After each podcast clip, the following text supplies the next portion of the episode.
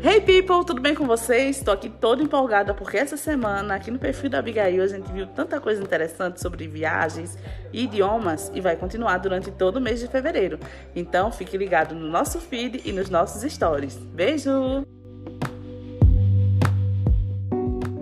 nós vamos aprender uma expressão muito utilizada, principalmente na Espanha, e que as pessoas me perguntam muito sobre salir de etapas. O que significa, o que quer dizer quando alguém está falando em espanhol e de repente utiliza essa expressão, ah, me vou a salir de etapas, ou vou a ir de etapas, ou vou a tapear.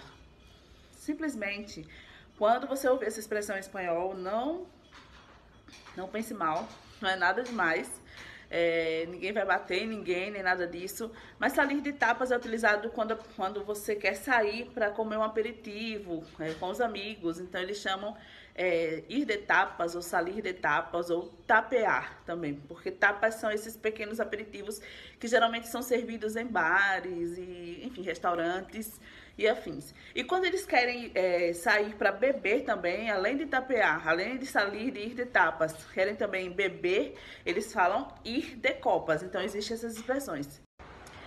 Olá, que tal? Buenas noches.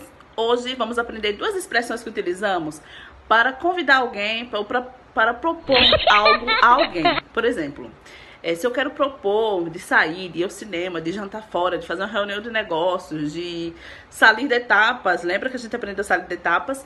Então nós utilizamos duas, existem várias maneiras de fazer isso, mas hoje nós vamos trabalhar duas expressões, que é que te parece se e a outra expressão é te invito a. Então, por exemplo, que te parece se vamos ao cine hoje por la noite? Ou te invito a cenar em minha casa Manhã. E aí, compreenderam? Que te parece se vamos ao cine? Te invito a cenar em minha casa amanhã por la noite. Beijos!